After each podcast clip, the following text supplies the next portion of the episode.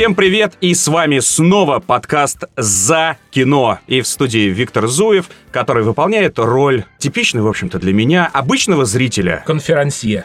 Отчасти. Но в основном я простой зритель, который смотрит кинчик перед сном, смотрит сериальчики и, как я уже э, говорил и буду повторять, тот самый матерящийся в кинотеатре идиот. Да, это я. С включенным ребят, телефоном. С включенным телефоном. Э, это я, друзья, и, надеюсь, многие э, узнают себя во мне. Но мне оппонирует э, Андрей Загудаев, который, собственно, про кино, для кино и ради кино здесь присутствует. Ох. Сегодняшний выпуск у нас посвящен итогам 2014 года, что было, что смотрели, что стоит посмотреть, что стоит отметить, а что стоит вычеркнуть, забыть и проклянуть. Мы э, долго думали, э, о чем говорить, э, собственно, в этом подкасте, и долго думали, как его построить. Сначала мы поговорим про сериалы. Все-таки у нас подкаст про кино, но хочется... Нельзя, и, нельзя, и да. невозможно, потому что сериалы — это новое кино, да? Вот ну, как тебе такое, а? Заход ну, сразу. Нет, но Хук да. справа.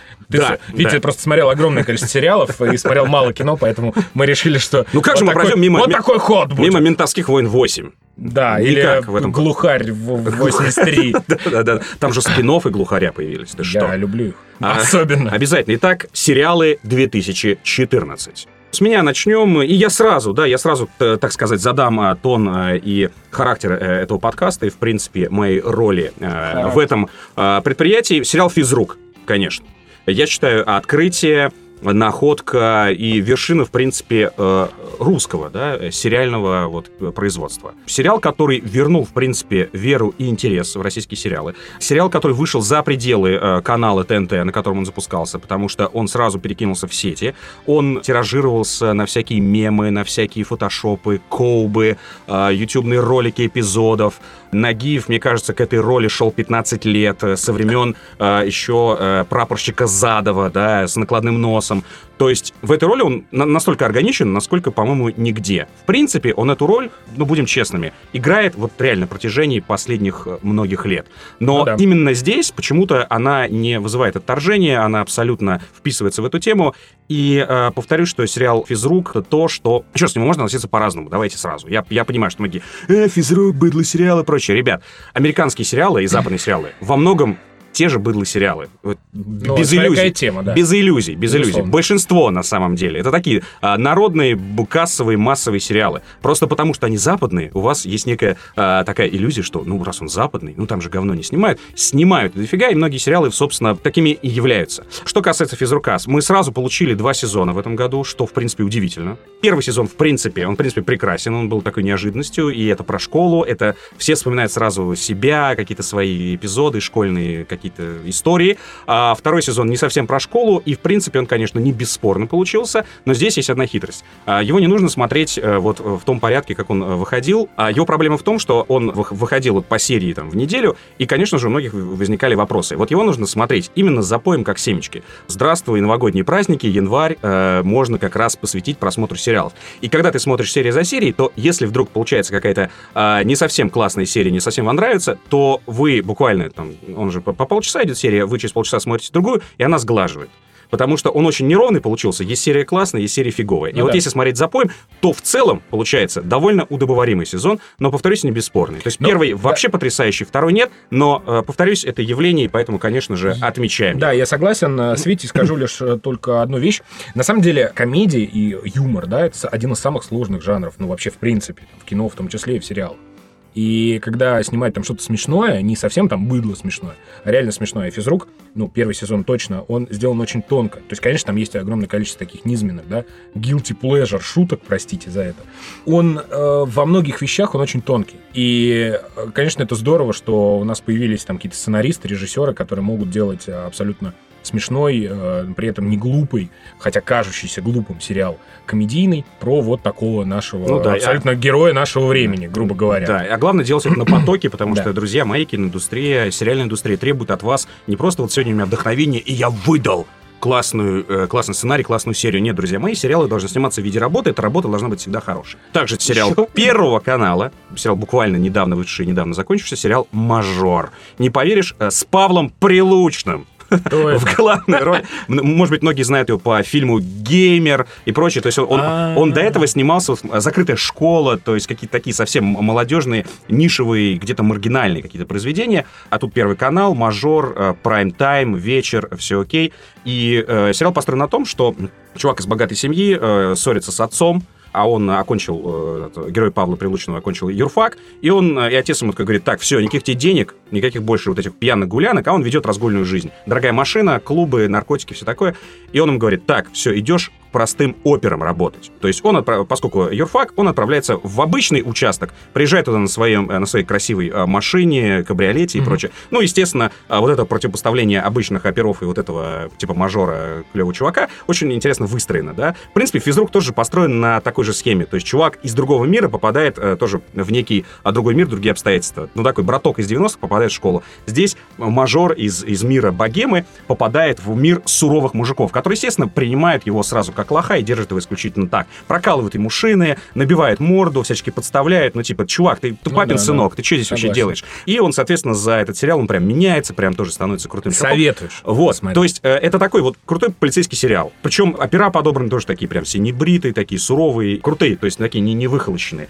Неплохое произведение, правда, получилось, и я считаю, что это тоже очередная творческая удача Первого канала, как вот сериальной фабрике. Хорошо. Переходим тогда к зарубежным. У тебя же нету больше русских сериалов. э, больше нет, да. А, Слава богу. Слава богу. То сейчас Витя Ну, может сейчас- про русские сериалы вечно. Там сериал «Братаны», да, там еще ну остался, да, ладно, там Значит, морские а, дьяволы. а, Да, сериал, который мне не очень понравился в целом, но мне кажется, что первые, по-моему, 7 или 8 серий у него просто выдающиеся, и ради него, наверное, стоит посмотреть первый сезон. Это сериал «Фарго». Это детектив, история маленького города и некоторых людей, которые в этом городе, соответственно, живут. И главную роль такого недотепу, такого э, раздолбая, такого маленького лишнего человека э, играет, э, соответственно, Мартин Фриман, любимый, любимый э, Витин Хоббит, очень классный британский актер, который Ну, он вообще, мне Ватсон, кажется, э, создан, Шерлока. создан для таких ролей. Да, вот он Амплуа такой вот такой, абсолютно да-да-да. такой вот Маленький неудачник, дурной, да, да. С абсолютно прекрасной мимикой, комическими способностями и так далее. Это триллер, это детектив. Там же играет и Билли Боб Торнтон, прекрасный абсолютно тоже. Бильбо. Бильбо, Бильбо Торнтон, играет, да? Бильбо, Бильбо и Хоббит. Это такой маленький камерный детективный сериал по мотиву фильма, но с фильмом там, ну, собственно, только город, ну и такой некий А, общий... там, там еще один есть момент, что он основан на реальных событиях. Вот. Это, это смешной ход. А, Когда Коя написали а, оригинальный фильм и писали оригинальный сценарий, они это вставили перед началом фильма для смеха. Ну, чтобы у человека было... Ну, знаешь, когда... Вот ты всегда смотришь там фильм на, на реальных событиях, такой, «М, точно, значит, где-то это было. Такой, знаешь, ты уже думаешь, так, сейчас... Ты уже веришь Так, происходящее. через два часа приблизительно я зайду в Википедию и прочитаю про это. Но, А никак- это- но никогда не, не, не Да, считаешь, да, да. Но это был смешной ход, и они хотели так еще больше привлечь э, внимание, э, соответственно, аудитории. И в э, сериале это тоже есть. На самом деле никакого отношения к реальным событиям это не имеет. А вообще А, никакого. это вот интересно. Вот. Они специально это делали. Это маленький, камерный, прекрасный детективный сериал. Первые 6-7 серий просто выдающиеся. Но, к сожалению, там э, в финале сериала ну, ну, очень неизящно все вот эти сюжетные линии были сведены одна с другой. Как бы.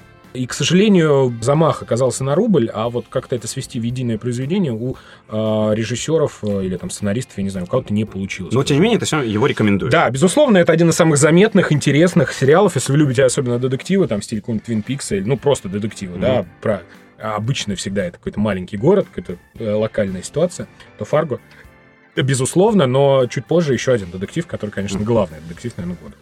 Тебе тогда в противовес поставлю тоже западный сериал, оставленный, э, в американском э, прокате называется Leftovers, от создателей Лоста. Понятно, что уже людей напрягает, потому что многие накололись сериалом Lost, потому что сколько сезонов мы ждали, ждали, ждали развязки, в итоге получили хрен на блюде.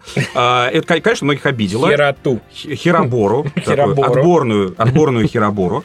При этом я так понимаю, что это реально не самый популярный сериал этого сезона, но тем не менее он очень хороший. Так же, как э, ну, э, небольшая предыстория, то есть э, в один прекрасный момент вдруг на Земле начинают исчезать люди, причем это происходит одномоментно. Хоп, ты разговаривал с человеком, отвернулся, поворачиваешься, его вдруг нет. И там а, пропало э, вс- всего где-то процентов чуть ли не 5 ну, может быть, 10. Э, то есть человечество в основном осталось. Но у кого-то есть пропавшие члены семьи, у кого-то есть друзья, у кого-то есть знакомые. То есть все в курсе этой ситуации, но никто не может объяснить. Никто, ни ученые, там, ни церковь, там, ни прочее. И вот, соответственно, сериал рассказывает о жизни вот после вот этого момента. То есть вдруг в обычной нашей жизни, рядовой, вдруг происходит какой-то необъяснимый момент, то есть все окей, жизнь продолжается, все хорошо. Но вдруг случилась какая-то непонятная херня, которая вот обрубает огромное количество всяких вот историй, наших надежд и прочее. Люди исчезают, никто не может объяснить, что это происходит. Это связано с каким-то божественным проявлением, это связано наоборот, это пришельцы, что происходит. И э, жизнь после этого реально вот меняется у людей. Там играет Лив Тайлер, да, прекрасная. И он полон загадок, полон каких-то сумасшедших персонажей, каких-то таинственных, каких-то знаков. Завязан, естественно, на религию, потому что, в первую очередь, куда мы обращаемся, когда случается что-то неопознанное, непознаваемое. В отличие от Лоста, там нету каких-то, знаешь, вот прям такая вот загадка номер раз. Загадка номер два, загадка номер три. Попробуй ее разгадать. То есть он тебе ставит эти загадки, но их совершенно не хочется разгадывать. Ты понимаешь, что все происходит какая-то некая мистическая какая-то херь, но в целом ты просто... Это для тебя это фон. Херобора. Это, это очень правильное. Как, я, я не знаю, я не могу математически тебе описать, почему так происходит, но ты просто смотришь его. То есть это как в Твин Пиксе, да? В Твин Пиксе тоже происходит абсолютно херобора, херобора да. да. Но при этом ты, кроме как, э, кроме как главный, э, ответить на главный вопрос, кто убил э, Лору Палмер, тебя больше по большому счету не интересует. Вот здесь то же самое. Здесь ты не требуешь от него ответов, и поэтому, в отличие от Лоста, где э, фактически ставили во главу угла эти вопросы и обманули с ответами, здесь этого нет, и поэтому он смотрится вот на одном дыхании, и я считаю, что обязательно надо его посмотреть, потому что он очень классно снят. Это такой, не, не, как уже повторюсь, не самый популярный сериал. То ага. есть, поэтому его нужно найти, и поэтому обратите, пожалуйста, на него внимание. Собственно, самый популярный, наверное, сериал этого года, новый. Я, кстати, хочу сказать, что мы э, из сериалов года выбираем именно премьерные сериалы, то есть не какой-то там шестой сезон Мэдмана да, или да, там да, да. четвертый сезон Родины и или прочее. там, да, второй сезон э, Карточного домика. Классный сериал, безусловно, да. но это не... Э, наверное, самая главная премьера. Мне очень нравится и с точки зрения э, там, там, жанра, и с точки зрения воплощения, и с точки зрения вообще подхода, он очень здорово придуман. Это сериал True Detective, ну или Настоящий детектив, с Мэтью МакКонахи, с Вуди Харрельсоном, первый сезон. Тоже такой абсолютно американский, мистический, полумистический, полу такой а, национально, такой колоритный триллер про неизведанную Америку, про какие-то спрятанные, американскую знаешь, глубинку. Да, да, да, в складках, знаешь, вот страны, какие-то вот пороки, маньяки, ужасы. Вот это вот абсолютно, если вам нравится такое кино, если вам нравится в кадре мухи, вот, знаешь, вот вьются вот вокруг какого-нибудь, не знаю чего, дома, где живет какой-нибудь э, заброшенный, зачуханный маньяк. Вот это вот абсолютно про вас, э, это абсолютно для вас кино. Это очень здорово сделанный сериал, детективный абсолютно про маньяка, который в глубинке, соответственно, орудует. Его это дело расследуют два детектива, один бывший детектив, другой нынешний. Этого бывшего детектива допрашивают, только он как бы может разгадать эту всю а, головоломку. А это здорово придумано потому, что следующий сезон э, «Настоящего детектива» будет снят совершенно другими героями, совершенно другими актерами и будет совершенно другая история. То есть это не как там Lost. Пять сезонов мы сидим на острове с, там, с Локом там, ну, и да, остальными да. Э, людьми. И обязательно смотреть все пять сезонов. Да. да. А здесь каждый сезон это своя история. Ну, это да. очень Новелла, круто, это очень здорово сделано. Мне кажется, что ну, это здоровский для детектива именно ход, потому что начинается, ну, вот я опять ну, там смотрю, он сейчас опять это дело раскроет, ну, как всегда. Э, а тут совершенно другая история, совершенно можно по-другому перевернуть. Последнее, что скажу, многих расстраивает э, финал True Detective, но мне кажется, что он очень логичный, он прекрасный в том, что он абсолютно бесперспективный, он очень грустный. Просто не буду объяснять, наверное, ну, даже чтобы не спойлерить тоже, да. Но поверьте, это абсолютно логичный ход, э, который э, прекрасно вот закольцовывает вот эту композицию. True Detective. Поэтому смотрите, Мэтью МакКонахи, э, как бы один из главных, наверное, героев 2014 года, обладатель Оскара. Поэтому True Detective, наверное, это главный сериал года, по моему мнению. А, ну и последнее, что я хотел бы добавить, а, это сериал а, «Черные паруса» Black Sails, тоже премьера 2014 года. И чем он прекрасен, в первую очередь тем, что мы все выросли на романах Стивенсона. Это, конечно же, «Остров сокровищ», это вся эта пиратская тематика. И, в принципе, пиратское кино, оно достаточно редкое. Нет, я понимаю, что есть «Пират Карибского моря», но вы также понимаете, что уровень этого пиратского кино по степени, знаешь, пиратскости – ну, где-то 3 из 10, да? Ну, потому что, э, ну, это какой-то, э, это цирк пиратский, ну, да, конечно. Да. Ну, что, что, ну, что там пиратского, вашу мать? Ну, ничего на самом деле.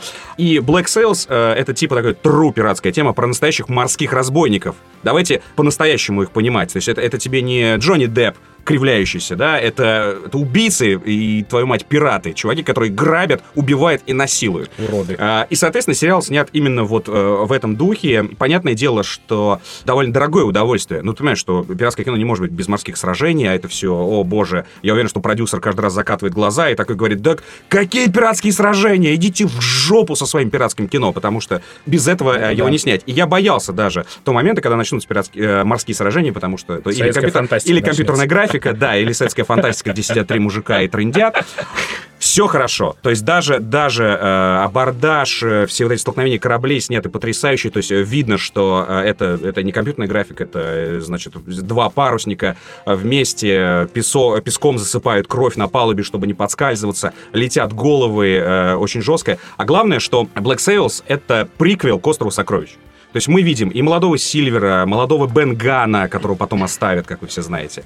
А главное, мы видим а, мистического капитана Флинта, о котором а, в «Острове сокровищ» только говорят, что это некий там а, пират, которого боялись все, э, гроза морей. И здесь мы видим а, потрясающий фактурный персонаж его играет, рыжая борода, все, все как надо, э, переживаешь за него, при этом а, снято достаточно жестко.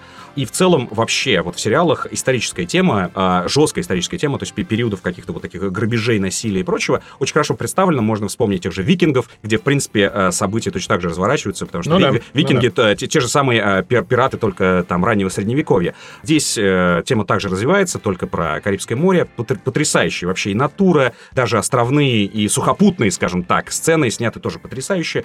Те, кто играл в Assassin's Creed Black Flag, вообще, в принципе, должны уже пересматривать этот сериал до дыр. Я считаю, потрясающее открытие этого года. Второй сезон уже заявлен, снимается, ждем.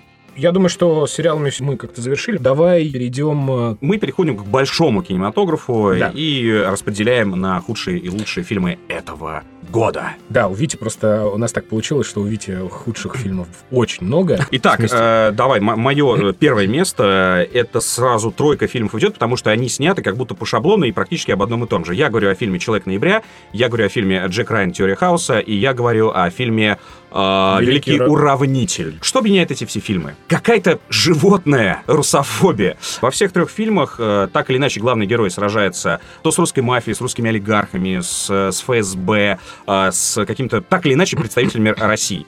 Второй момент. Э, Все эти фильмы достаточно шаблонные и картонные. Они представляют собой, знаешь, такую вот железобетонную американскую пропаганду. Причем э, я не сторонник э, конспирологии, я абсолютно уверен, что там не сидит ЦРУшник и не, не надиктовывает сценаристу, как это делать. Конечно, нет. Просто режиссеры и вообще вот э, снимающая команда, в принципе, так видят мир, да, и э, для них это нормально. Есть, Ну да. есть Америка, такая священная красная земля, которой угрожает всегда внешние какие-то вот силы и враги. Э, даже в Великом Уравнителе, где, в принципе, он сражается с русской мафией в Америке, но в конце-то он в итоге приезжает в Москву, и, как он говорит, чтобы уничтожить голову змеи. Получается, что в любом случае, это же все из Москвы, это все пришлое. То есть городок был бы классным, если бы вот не из-за океана не появились эти гады, э, и вот этот вот э, э, светоч демократии и свободы не начали, значит, его коррумпировать. А концовка какая, когда он прохаживается по берегу и смотрит за океан, потому что он как будто стоит на страже, потому что из-за океана это все вот это лезет. Это кино мне напоминает, на самом деле, отчасти советское кино, потому что вот эта вот идеологическая центральная линия, она там присутствует. Ты еще не смотрел северокорейское кино. Вот в противовес, в противовес мы можем наше российское кино представить. В российском кино, ну, нету какой-то генеральной линии партии. Ну, вообще нет. Ну что, елки, елки 3, елки Нет, 914. ну, подожди, ну, а, это, как бы хорошо все фильм- в жизни. Вот, фильм «Мама 3». Самое забавное, что в, наш, в нашем кинематографе, а кинематограф, я считаю, это лакмусовая бумажка, в принципе, а, а, для того, чтобы понять, если, если в стране какой-то генеральный курс, либо его нет. В нашем кино, очевидно, его нету, потому что снимает кино, не, не знаю, тот самый Карлсон. С одной стороны, это какая-то полная хрень, но с другой стороны, видно, что какая-то свобода, если они снимают... Нет, в Америке, конечно, снимают разное кино, я с ним соглашусь, но вот типично, знаешь, вот такое вот американское кино. Это вот на фоне звездно-полосатого флага герой э, сражается с внешней угрозой, которая обязательно приведет страну к краху. В Джеки Райне, господи, они сражаются против российских олигархов, которые хотят обрушить доллар. Это очень актуально. Да, Ситуация с финансовым кризисом почему-то в России. Но самое забавное, что в Джеки Райне они пытаются предотвратить то же самое у себя. И Обраточка такая. Обраточка, да. Честно говоря, я считаю, что это продукт для внутреннего потребления. Друзья мои, снимайте это в Америке, показывайте это американцам, а выставлять э, вот это вот, на самом деле, картонные, шаблонные, э, такие абсолютно по лекалу снятые поделки, выставлять это как кино. Человек ноября э, презентовался, премьерировался в России, на премьеру приезжал Пирс Броснан.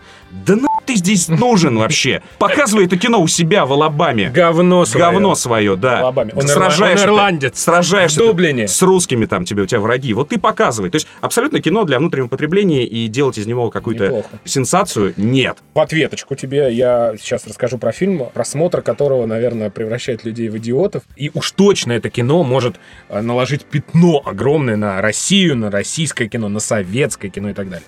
Это ремейк «Кавказской пленницы». Я просто думал, такого количества говна российского выходит в год, был абсолютно идиотский фильм с Светлаком «Скорый. Москва-Россия». Просто идиотский. С этим чуваком из 100-500. Огромное количество. Но просто «Кавказская пленница», э, почему я ее выбрал? Ну, просто потому что это э, полное говно. Это действительно полное говно. Э, на самом деле... Концентрированное говно. Нет, это очень светлый момент в нашем прокате. Почему я сейчас скажу? В последнее время много кто снимал ремейки советских комедий. «Служебный роман», «Ирония судьбы» и так далее. И только по, по большому счету, ну, э, как-то привлечь зрителя получилось у, э, соответственно, Бекмамбетова с «Иронией судьбы» продолжение. И вот «Кавказская пленница», сколько было о ней говорено в интернете критиками, э, сайтами культурными и так далее, она не собрала ничего.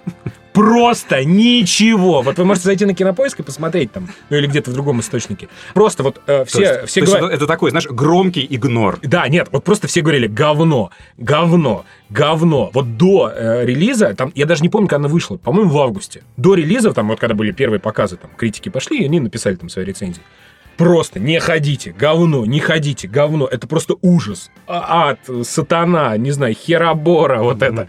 И вот она вышла когда-то. Никто не помнит, когда она вышла, где ее показывали. У меня ни, од- ни одного кинотеатра в, в округе, хотя их там, там штук пять, ни, ни один не показывал. Хотя она как бы шла. И мне кажется, что в чем хорошо? В том, что наконец-то люди перестали я надеюсь, что в 2015 году перестанут снимать ремейки советских комедий. Да. За это стоит выпить. Окей. Создатели наказаны за эту херню. Это Да. прекрасно. Так, с моей стороны идут э, трансформеры, эпоха и- Истребления. извержения. Я не знаю, я даже... Иступление. Иступление. Искупление. Отторжение. Э, Уничтожение. Я даже не смог запомнить, просто это, наверное, еди- единственный фильм э, трансформеров или даже любой голливудский какой-то блокбастер, на котором я заснул. Херобора, короче. Вот, я просто заснул, потому что это невозможно было смотреть, хотя, еще раз говорю, первый «Трансформер» считаю классным фильмом, потому что фэндому кинули кость, так сказать, этим фильмом, учли э, то, что это был сериал, это были игрушки 80-х, что это не просто там «давайте сделаем фильм про роботов». При этом сняли современное кино, которое можно смотреть человек, который, в принципе, не в курсе, что это такое. А, это хорошее кино. Чем дальше, тем хуже. Разменивались прямо на ходу. Последний фильм э, «К чертовой бабушке», никаких э, коллекций там я себе брать не буду, знаешь, там все собрания трансформеров там На одной Blu-ray. на Blu-ray. К чертовой бабушке. Есть фильм «Трансформеры», а все остальное, ну, это полная херня. Все, Херобора года.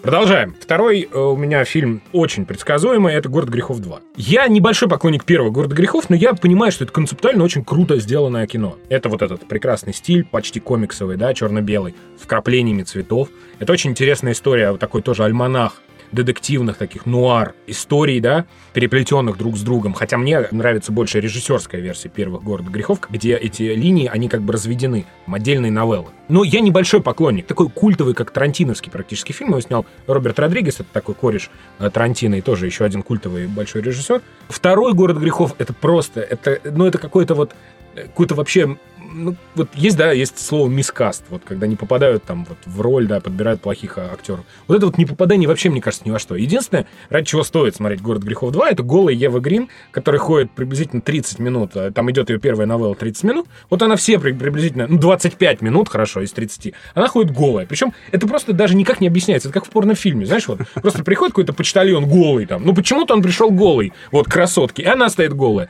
Почему они голые? Зачем они голые? Вот ровно так же Ева Грин. Вот, знаешь, приходит ней главный герой. э, набираем в интернете э, голая Ева Грин, Да. смотрим эти полчаса. Pornhub.com, все. Это, и там И даже не полчаса, там нарезка прекрасная, да. Я, честно говорю, это ровно как бы попытка повторить первый город грехов. Ну, вот все хуже. Вот просто все хуже. Да, и э, в завершении всего фильм заканчивается просто на полусловия. Такое ощущение, что, знаешь, Родригесу не дали домонтировать. Такой, иди отсюда, мальчик, у тебя закончилось. Э, фа- Деньги. Adobe, там, я не знаю, фото-ридер А закончился. Могла кончиться лицензия, правда. Там. Да, да, Final Cut, знаешь. Иди отсюда, все, Final Cut завтра оплатишь. Короче, «Город грехов» — это действительно разочарование, но Ева Грин ради нее стоит первые полчаса.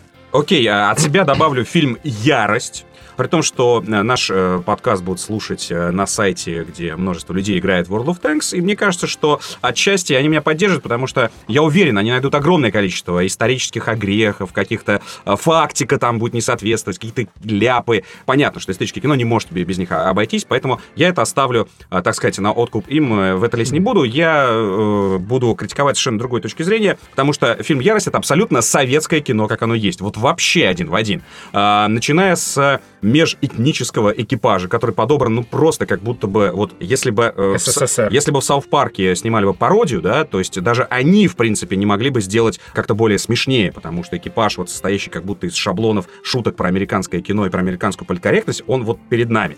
А в Советском Союзе в кинематографе существовала точно такая же квота, сколько показывать э, фильм славянского типажа, сколько, так скажем, из братских республик. И называлось это «Дружбой народов», а сейчас это называется политкорректностью или толерантностью. Но принцип один и тот же. Э, фильм «Ярость» — это абсолютное э, такое, знаешь, советское кино на стероидах, как оно есть. Я не против советского кинематографа э, нисколько, но просто когда ты видишь э, такое кино из-за океана, э, это вызывает, честно говоря, иронию. Смотреть это в 2014 году было невозможно для меня. На самом деле, единственная хорошая э, новость про фильм «Ярость», я не, не сильно разделяю с, с Вити эту позицию, но все-таки.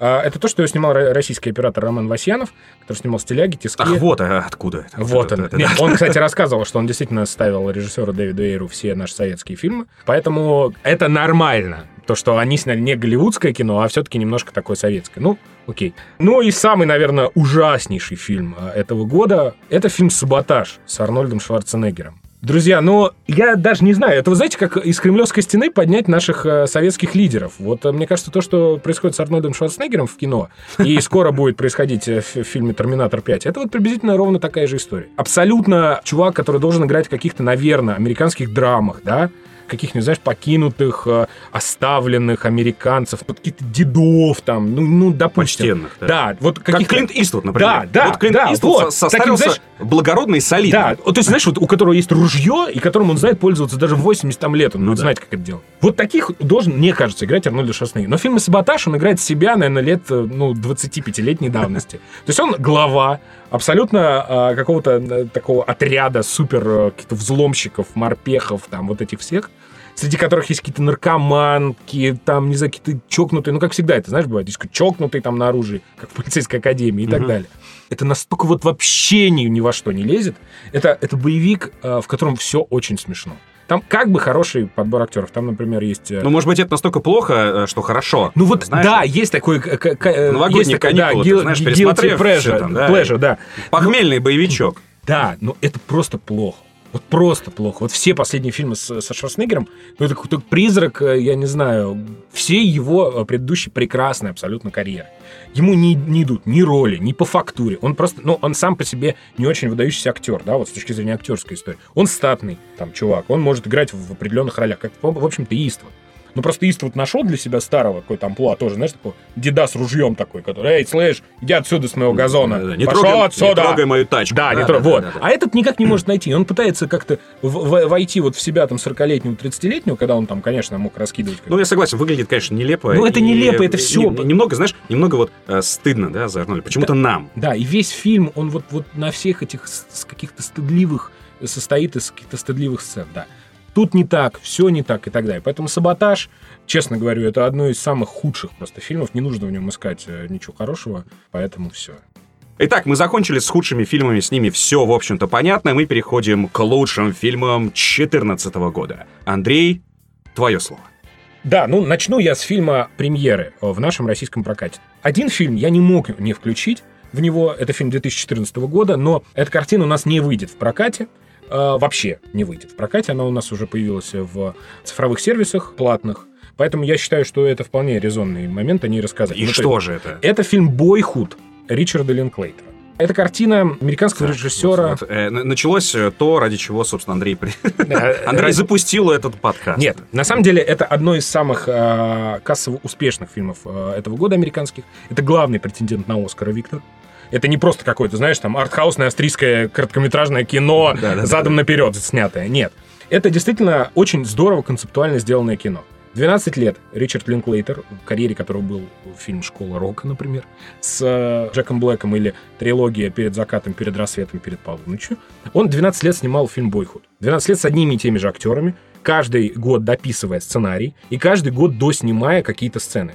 Представляешь себе, что это такое? Это концептуально невероятное кино. Это э, многие американские критики сравнивают это с русскими классическими романами. Вот знаешь, «Война и мир». Ты открываешь книгу первый том, у тебя там 1800 Ну, хорошо, какой-нибудь год. концептуально это очень круто. Э, Главный вопрос, почему это в российском кинопрокате не идет? Ну как, для зрителя, То есть для, это фестивальное для русского, кино, это, получается? Да, это, ну, в общем, это фестивальное кино, это оскаровское кино. Скорее всего, он может выйти после Оскара, если он за- за- э, получит это его.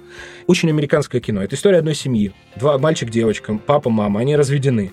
А Мальчик, и вот эти 12 лет, это взросление мальчика с 7 лет до 19. То есть он маленький в начале фильма, да. Оно как бы бессюжетное, но оно очень классное кино про время, про, вот знаешь, вот помнишь, как мы с детства уезжали с, с деревни и думали, что, мам, ну оставь меня еще на один день, вот в этот день точно случится самое лучшее. Вот это кино вот про вот это взросление, про у- утерянные моменты, это очень круто. Это невероятно здоровское кино, оно сейчас стоит там 100 рублей, например, в цифровых сервисах. Обязательно его посмотрите, скоро Оскар, я уверен, что это главный претендент на него. Так что Бойхуд, Ричард Линклейтер, это супер. Э, Окей, не знаю, как э, продолжать по- по- после такого спича твоего интеллектуального и такого настоящего киношного, которого я долго ждал. Да ладно, У меня, естественно, вариант, э, собственно, один и, понятно, такой народный. Ну, это, конечно, «Хоббит. Окончание трилогии», потому что, ну, нельзя мимо него пройти, потому что, ну, история должна заканчиваться. «Хоббит» — это трилогия, это выбор был Джексона, я с ним не очень согласен, но неважно. Он снял трилогию, и она должна была закончиться. Она закончилась так, как надо. Битва пяти воинств, все красиво, все классно, все здорово. И э, тех критиков, э, толкинистов, скажем так, я немножко э, осуждаю, потому что сам немного толкинист, и в Игладор ходил в свое время, и бился на началось. мечах. Вот, Да, и прочее. И я считаю, я считаю, что Джексон как раз-таки с уважением отнесся к наследию профессора и очень много добавил в «Хоббит» именно из ненаписанного. Мгм. То есть он а, расширился. Если а, «Властелин колец» он обрезал, то в «Хоббите» он, наоборот, его наращивал всячески. И да, там есть какие-то свои придумки, любовь гнома, эльфийки, отно- отно- отно- относитесь к этому как хотите. Но кроме этого, если не, не быть идиотом, не смотреть только на это, если смотреть по сторонам, то видно, что э, нарастил он очень много именно из э, неопубликованного, да, из э, просто истории Ну. Средиземья и прочего. И это получилась расширенная история Средиземья, и это отличный приквел к «Властелину колец». Я считаю, что э, если сравнивать со «Звездными войнами», где есть классическая трилогия и вот новая трилогия, которая говно, а вот, Собачья. то здесь э, получилось очень органично. И действительно можно посмотреть «Хоббита» и после этого включить уже классическую трилогию и получить удовольствие. То есть теперь это единое произведение, которое гармонично сочетается. Единственная проблема, на это нужно 18 часов жизни. Новогодние каникулы! А, ну, два фильма, которые я э, расскажу в одном месте, назовем их так. Это два главных, как мне кажется, фильма о любви этого года. Это «Выживут только любовники» Джима Джармуша и «Исчезнувшая» Дэвида Финчера. Причем они рассказывают про любовь с двух разных концов, да, с, с двух разных ракурсов.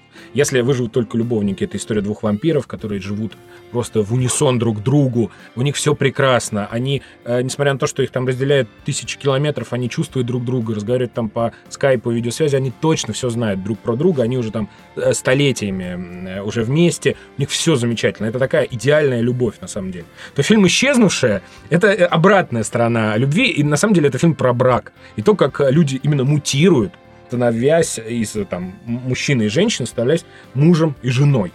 Если Джармуш это такая поэтическая вещь, плывущая, такая воздушная, э, бессюжетная даже, очень классная э, история про вот этих двух вампиров, которые пытаются жить в нашем мире, не пьют человеческую кровь, потому что она боится заразиться, они такие вот немного, знаешь, идеальные существа. То исчезнувшая это абсолютно такой бытовой триллер про то, как мужчина как бы, ну, э, жена исчезает у его, и все его э, как бы подозревают, он говорит, что он не убил, и никто не знает, что произошло с этой женой. А, Два фильма про любовь с двух разных сторон. Финчер гений триллера, поэтому исчезнувший это очередной такой холодный, рассудочный, прекрасный абсолютно триллер в стиле его же семьи, зодиака и прочих всех вещей. Ну а Джармуш в своем лучшем виде это кино, как я уже сказал, воздушное, поэтичное, с прекрасной музыкой, но такое бессюжетное. То есть если вы любите там убийцу дворецкий, вот этого там не будет. Это скорее вот в образах э, красота его и так далее. Мгм. Поэтому выживут только любовники Джим Джармуш и исчезнувшая Дэвид Финчер. Это два просто супер фильма о любви этого года. Посмотрите обязательно. Мой э, следующий победитель этого года — это «Стражи Галактики». Как видите, э, я не только ругаю Голливуд, но и хвалю.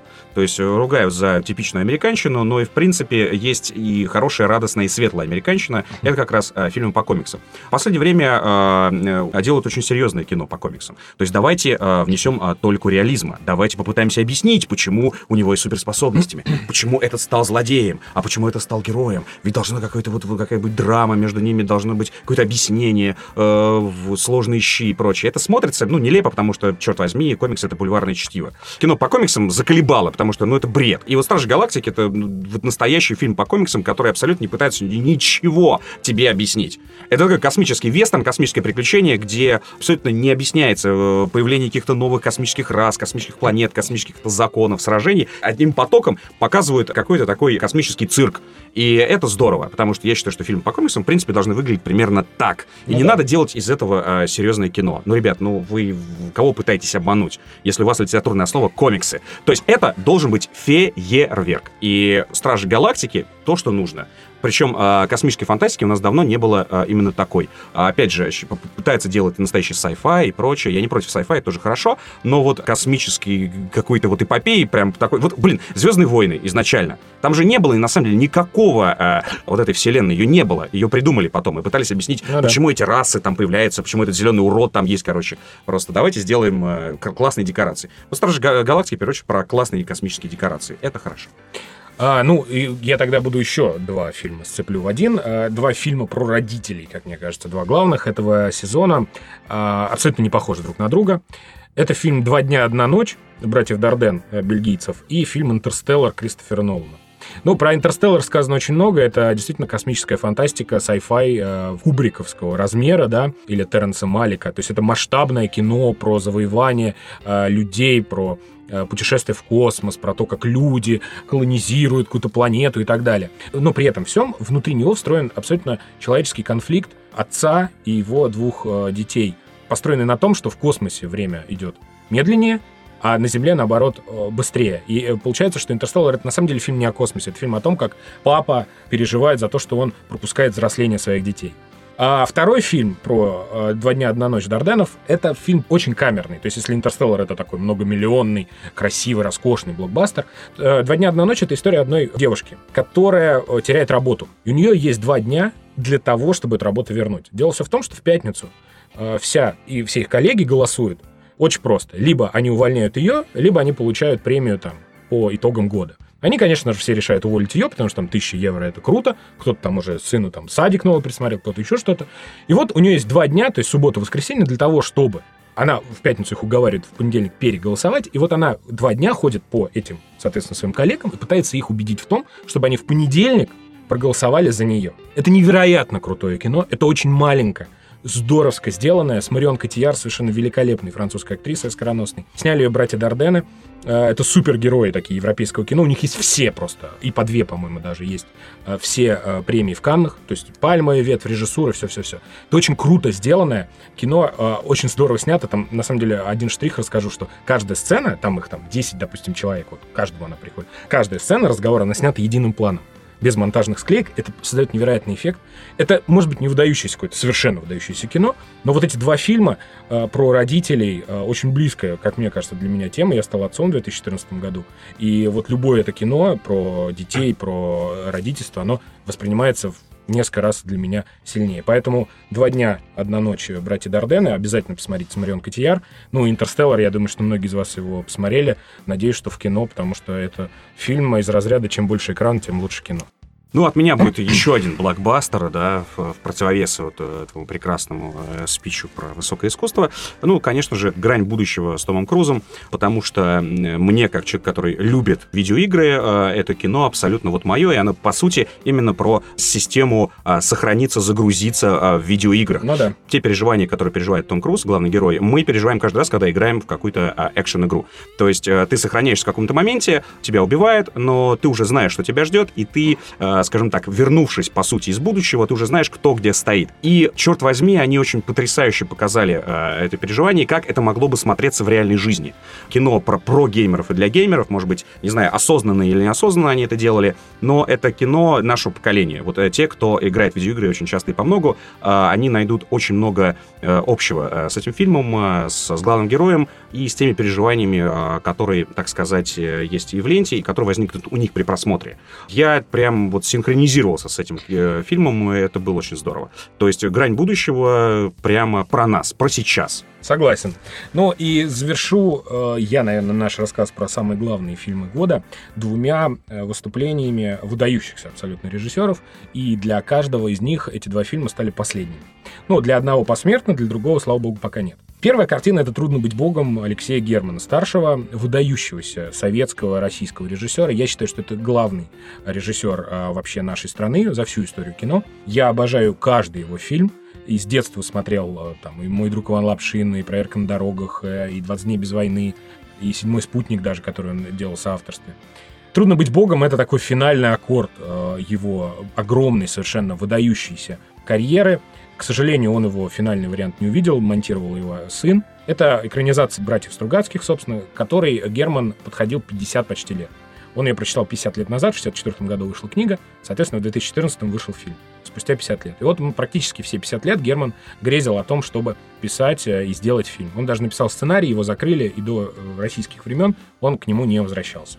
Это совершенно выдающийся фильм. Трехчасовая, невыносимая просто человеческая драма с прекраснейшим э, Леонидом Ермольником, с, в которой ну, настолько смыслов, столько всего внутри, что ну, просто ну, невозможно. Мне кажется, один из главных фильмов российских вообще последних, наверное, там, 15 лет точно – это не самое простое кино, даже очень непростое кино, но я все-таки э, советую всем его посмотреть, потому что, ну, когда уходит такой гений из жизни, ну, три часа нашей жизни мы на него можем потратить. А второй фильм, я считаю, что это, наверное, самый проникновенный фильм и самый мой любимый фильм этого года. Это анимационная лента «Ветер крепчает» Хаяо Миядзаки. Да, Миядзаки уходит, соглашусь. уходит э, из кино, это его последняя картина, он больше снимать не будет. Э, простая причина, ему уже там за 75 лет, и просто он на фильм тратит по несколько лет, он просто не может, как настоящий японец такой хладнокровный, он не может брать риски финансовые на свою студию Гибли, чтобы там вот запускать какой-то новый проект. Не, не факт, что он до него доживет, до финала. Поэтому эта последняя лента совершенно не похожая на всего Миядзаки до этого. Это, если раньше это были такие сказки, да, а, красивые, придуманные, фантазерские такие, то «Ветер крепчает» — это абсолютно человеческая драма. Это история а, японского конструктора Дзиро Харикоси, который был таким идеалистом. Он строил, а, любил красивые самолеты, строил их, эти красивые самолеты. Но, по иронии судьбы, самый его главный самолет участвовал во Второй мировой войне, и его самолетом пользовались знаменитые японские камикадзе. И поэтому, к сожалению, вот эта такая э, история, да, человека, который хотел э, нести красоту в мир, к сожалению, при помощи своего вот этого самолета, при помощи своего, изобретения, ну, да, создания... Своего инженерного да, гения. Он, да, к сожалению, привнес э, миру больше проблем. Но это невероятное просто, это невероятно нарисованное, все вручную. А, Мидзаки невероятный перфекционист, идеалист, тоже человек, который переписывает там свои, перерисовывает свои мультфильмы очень много раз, очень много чего-то переписывает. Это, конечно, его такой тоже финальный аккорд. Грустное, прекраснейшее просто кино. Я его смотрел несколько раз, а, ставил там всем абсолютно. Единственное, что надо сказать, что если вот ранние его фильмы, ну, все остальные, хорошо, фильмы, они все-таки для детей, то «Ветер крепчает» — это более взрослая картина, и все-таки детям, наверное, там, ну, какого-то школьного возраста, да, или там ну, наверное, не стоит. Все-таки это больше такое подростковое уже.